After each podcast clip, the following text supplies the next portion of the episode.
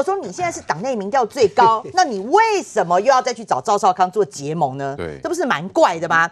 那第二个呢，就是说赵少康他，你你这样不是给赵少康一个难堪吗？因为赵少康当时要出来的起手是，那个记者会把江启臣骂的狗血淋头，就说他软弱啊，领导的国民党无能啊，两岸政策跟跟民进党都一样，根本就跟民进党的路线，你把他骂那么惨，那你你现在为了如果说赵少康为了要选总统，先去支持江启臣选党主席。这个不就坐实了交换条件，而且非常非常奇怪。你要叫赵少康怎么去就圆与些去圆呢？就说你去，我现在哦，我为了要选总统，所以我去请江启臣。这个逻辑是非常非常怪的啦。好，所以我觉得江启臣去做这件事情，还有找廖了宇这件事情，其实我真的是觉得是是逻辑是有有有点一大谬误了哈。那再讲到说这个江赵联盟摆一边，那现在讲到连战这件事情，连战这件事情也超有趣的。就说为什么连战会去支持儿子连胜文？今天新闻是这样讲啊，连战支持儿儿子连胜文去选党主席，原因呢？哦，看到江启臣好去接受路透社专访，好就讲到说中国大陆呢是台湾现在面临最大的威胁，哇，跳起来。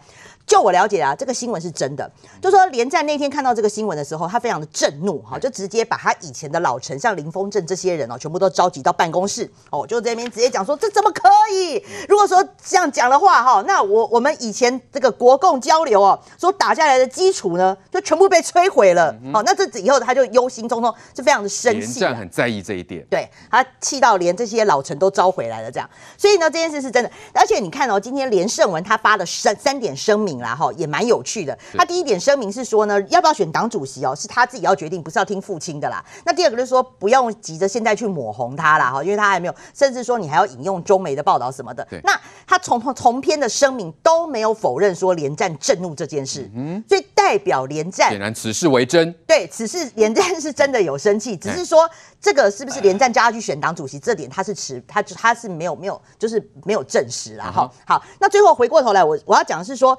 奇怪。江启臣讲了两点嘛，中国大陆是台湾最大的威胁，跟一国两制在台湾没市场。请问这个论调哪里错了？哪里错了？对，那中国大陆这每天这个飞弹那么多位对准台湾，然后在中国呃在台湾在国际一直打压台湾的地位，这个难道不是吗？从疫苗好，然后一直到这个飞弹。这个军事每天在这个台湾上空那边绕来绕去，哪一点不是？哪一点不是对台湾最大的威胁？嗯、还有就是说，一国两制在台湾没市场，这个这个这个哪里错了？对，而且你们的这个江主江江主席再怎么不济，还是国民党的主席，嗯、还被。中国大陆被中国给骂说，你太把自己当根葱，对，你都不帮你们的主席讲话，你还落井下石，对，我要震怒，所以我觉得连家人的逻辑我还是真的不懂。是，所以看起来其实江启臣如果说想要走自己的路，是完全不可能哦。来，正浩，现在是不是一个紧箍咒哦？九二共识一中，哦，那现在还有这个马英九连战，哦，如果连连战都生气了，那显然江启臣还想有什么样的作为，那根本不可能啊，连讲出实话都不行哦。呃，其实不是江启臣，是到底有没有一个的人哦，有办法。在国民党这样的结构之内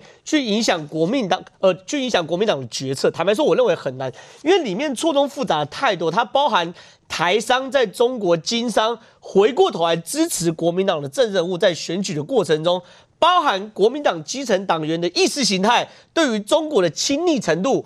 包含国民党党主席，你要登上大位之后，你必须获得中国的首肯，或者是某种程度中国愿意跟你做交流。比如说，当江启臣没有拿到习近平的贺电的时候，我们国不要讲我们哦，国民党内部很多墙头草派或很多西瓜派都知道，习近平或者中国根本不不认可江启臣这样的人。比如说吴敦义根本没有办法召开国共论坛的时候，国民党内部就知道吴敦义不是一个中国可以接受的人选，而导致国民党内部的亲中派请而向。不管是吴敦义或江启臣发动挑战，所以国民党内部最大问题是他陷入一个结结构性的大困境。这个大困境变成是任何一个有理想、有抱负的人，在国民党内部想要往上爬的过程中，他会不断的被中国因素所影响。最后有一天，他登峰造极，真的变成国民党党主席的时候，他就真的跟国这个真的跟中国人的意识形态一模一样，他慢慢被改造了一个过程的嘛，对不对？可是国民党政治人物遇到一个困境，什么东西呢？比如说以朱立伦为例，他如果想要选总统的话，大前提必须选选上国民党党主席。对。可在选上国民党党主席的过程中，他会逐渐远离民意，他会逐渐越来越像中国共产党的人。你如果不你如果不做这步的话，你在中国国民党内部党员就不支持你，哦，内部很多势力就反对你，嗯、内部很多结构性的因素就变成你的困境，进而导致你不得不向现实妥协。可是你在向现实妥协的时候，你选上国民党党主席，你跟民意离得非常非常遥远，这就是最大的问题吧？你今天看连连战这件事情，你真以为连战是因为听到江启臣的讲说中国是主要威胁，所以才推连胜文出来选吗？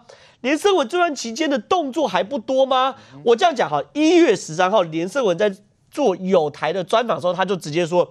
他不会接国民党秘书长一职，为什么？因为那时候江启臣就已经放话说，我希望连胜文来接秘书长一职。嗯、所以一月十三号的时候，江启臣其实已经知道连胜文可能会变成他的敌人，所以赶快递出橄榄枝，你你来当秘书长，你当秘书长就不可能选党主席了嘛，对不对？对，然后呢，一月二十号的时候，连胜文又受访说，国民党已经变成丐帮，还在封帮主。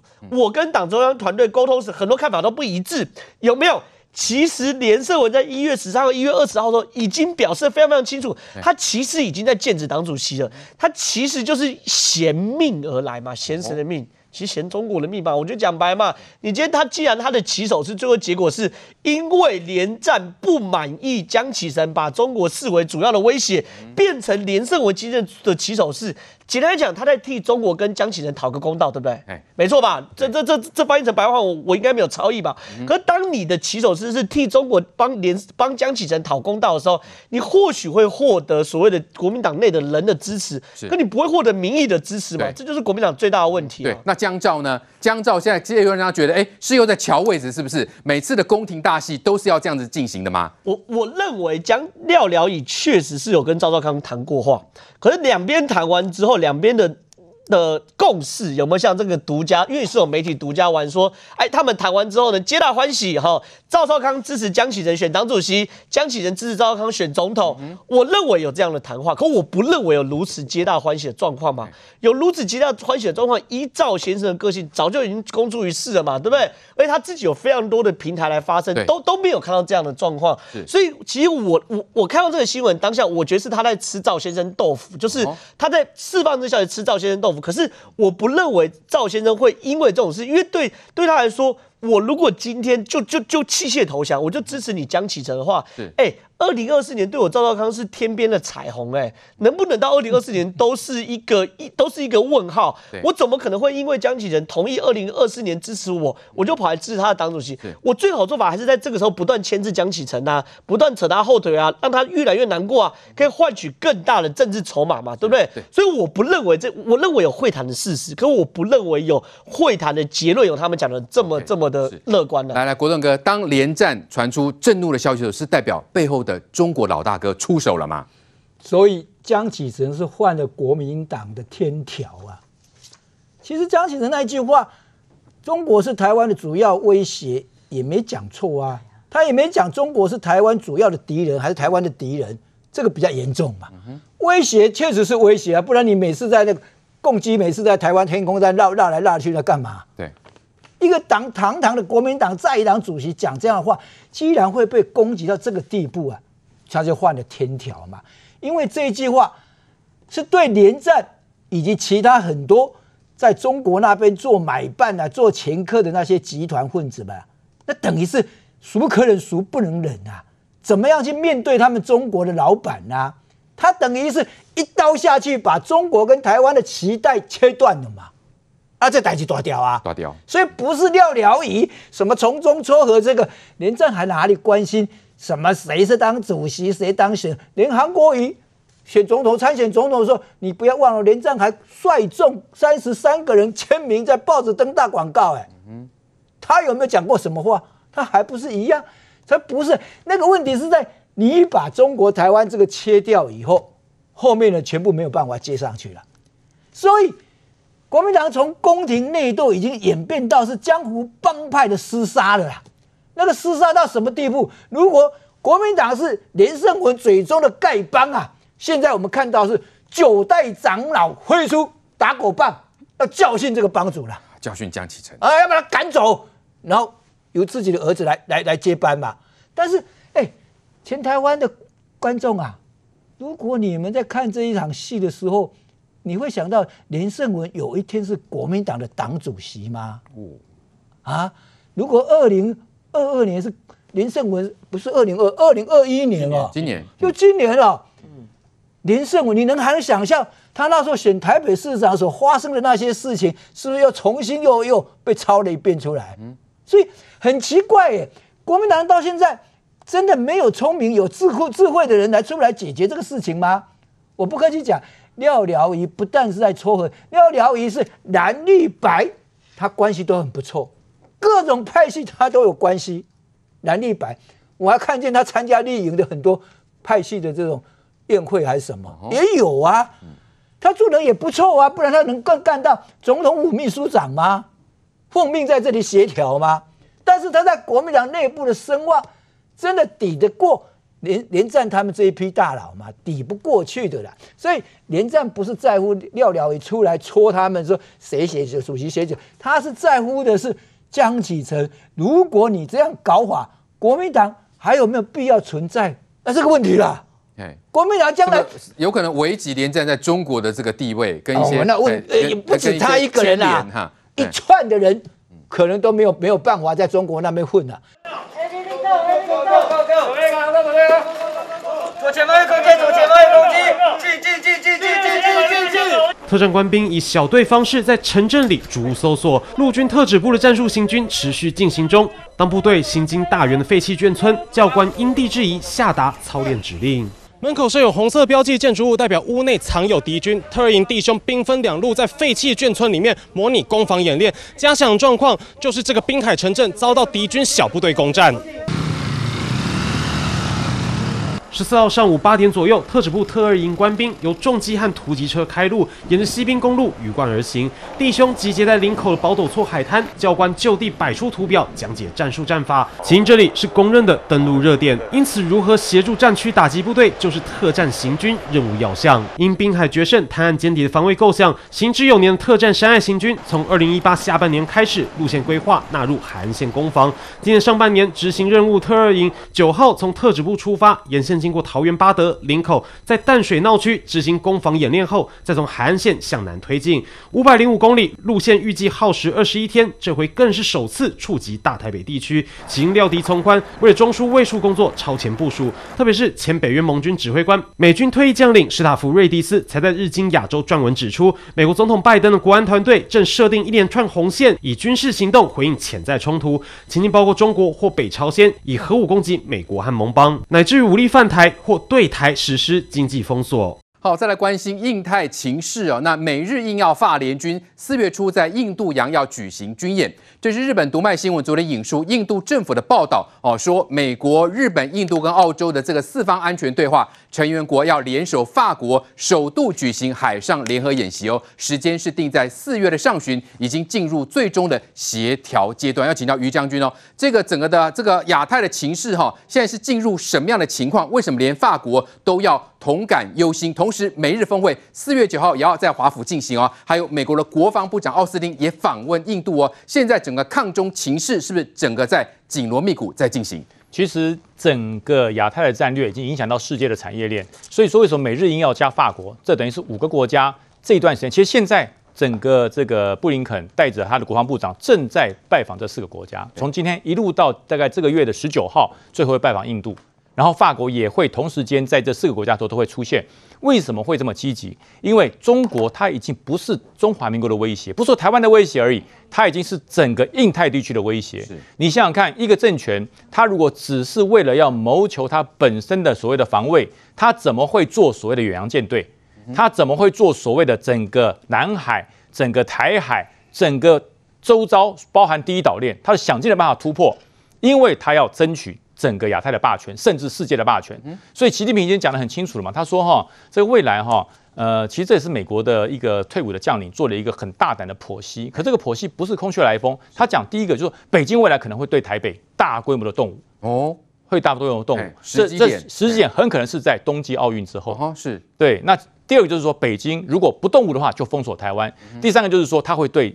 其中选的一个小岛，像澎湖啊、东沙，会做一个所谓的武力的一个动作，不管是攻击、突击，甚至是占领，这都是美国的退伍的一个海军上将他直接很大胆的预言。是，那可是呢，你认为这些美国的退役退役的上将，他不会随便讲话的，他是有根据的，他是依据解放军会侵犯台湾动武的三个要点，就是第一个，呃，解放军在政治统战。还有这个所谓的经济上已经无法控制台湾了，是看现在好像快要了。你凤梨也不奏效嘛，你整个统战我们也看破你了嘛，你的一国两制现在也死亡了嘛，所以大家已经觉得你这个政治统战已经无效。第二个就是说，他可能会想要对于第一岛链有所突破，就是要用用航母、用潜舰。你看潜舰为什么成为几乎成为世界第一多的潜舰？它要突破第一岛链，所以说这就是第二个可能性。第三个就是说，它对于南海。他对于南海整个主控权，他要无限制的扩张，所以说他要跟美国、跟全世界要争取这条整个能源经济的命脉。所以说美国已经觉得他已经要开始了，而这些动作的第一步，台湾问题是他要解决，他要解决台湾问题。如果说习近平连台湾的问题都不能解决，他如何去昭告他的所有内部的居民说，我有本事挑战世界？对，你连台湾都搞不定嘛？你连台湾都搞不定，你怎么样来做？对，所以说美国很担心，他很担心台湾可能会变成中国大陆，就是习近平要统治霸权的第一步棋。嗯哼，那那如果这台湾第一步棋如果被他给走成了，那整个对于夏威夷，甚至对于美国本土花莲港，可以直接威胁到夏威夷，因为出了花莲港就是深海，就是深海。如果台湾被中国拿去了，在花莲建立了跟他在三亚一样的潜舰基地，对，那美军怎么办？那世界怎么办？所以说，台湾现在不是台湾而已啦，台湾现在是世界维护印太和平的一个主要的纽扣。对，所以我们千万不能够被这些事情所强占，说我们求和嘛，我们软化。这个中国就不会过来，中国就可以给你一个和平的假象。你越软，他越轻松打你。对，因为他本来就是要吃掉你，他就是要统治你，他的目的不是吃掉台湾而已，他是要。维持世界的霸权，要跟美国挑战。对，所以，我们看到中国是野心勃勃，不光是要拿下台湾呢，同时还要对这个世界几乎是用那种称霸的野心正在进行。所以，我们看到美日印澳再加上法国，但问题是中国有能力一次对抗五个国家吗？同时，我们也注意到这个美国国务卿布林肯，哈，他称赞我们的防疫有成，他说台湾是个强健的民主政体，科技重镇，也是一个能够对世界做出贡献的国家哦。特别是他说台湾是个国家，来，正好。这个呃，布林肯的谈话，呃，反映出美国的一个对台的一个政策是有在慢慢的转变吗？我们看到金融大亨巴斯他就说啦，美国将承认台湾哦，因为他强调台湾不是中国。怎么样看这样的发展呢？呃，其实我呃，很多人都说布林肯特别讲说台湾是个国家，这件事情到底是真的还假的？到底是不是口误？可我这样讲好了，外交官针对这种最敏感的词汇很难可很难口误，即便是。口误如拜登一样，他从来讲到台湾，他会用几个词。第一个叫做伙伴，比如说民主政体，可他绝对不会用国家来形容。所以，当你布林肯特别讲说台湾是个国家的时候，它里面必然有它的因素之所在嘛。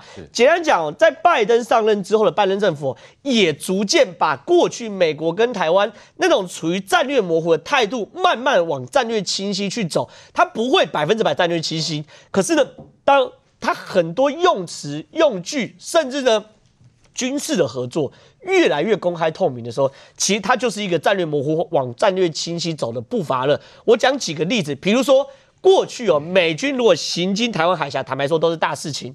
拜登上任之后，一个半月已经来三次了。简单来讲。二月初来一次，二月底来一次，三月初刚来一次。我们来看看三月底会不会再来一次。过去哦，这东西就是时不时来，时不时来。可是当你哦变成一个固定式的话，就是从战略模糊走向战略清晰的一部分，常态化了。常态化。第二部分呢、啊，我们最近我们的特战营不是在做所谓演习嘛？对不对？五百公里大长征，对不对？对。你看哦，这个特战营哦，我们过去当兵的时候都唱歌“九条好汉在一班”，对不对？嗯、可你看、哦、这特战营，大家观察到，你看这是他们在所谓的哦。小空间式的战斗，战斗里面，你看几个人？来，一二三四五六，六个人。你看哦，这是他们在沿路上走，你看几个人？一二三四五六，六个人。你觉得是巧合吗？他们甚至哦，这次哦，在做所谓的沿岸突袭的时候，你看哦，两艘橡皮艇，一艘橡皮艇几个人？一。二三四五六六个人，哎，这个东西是标准美国绿扁帽帽的分队的的编队编编制，他们不认为九条好汉在一般是对，他们认为其实一个特战组员就是六个主要的功能，包含前官，前官其实就是组长，前管管的是地空通讯，可以支要要求这海空支援，然后呢，狙击、爆破、救护跟通讯，就是这六个人。所以其实哦，站在美国，我们过去有个电影，二零一八年最新叫做《十二猛汉》，其实也讲两个 两个绿扁绿绿扁帽小组。所以你看哦，这一系列其实很清楚嘛，它就是让我们知道说，我们现在受的所有受训体系都是承袭自美国，甚至哦，还有特战教官被被拍到他的。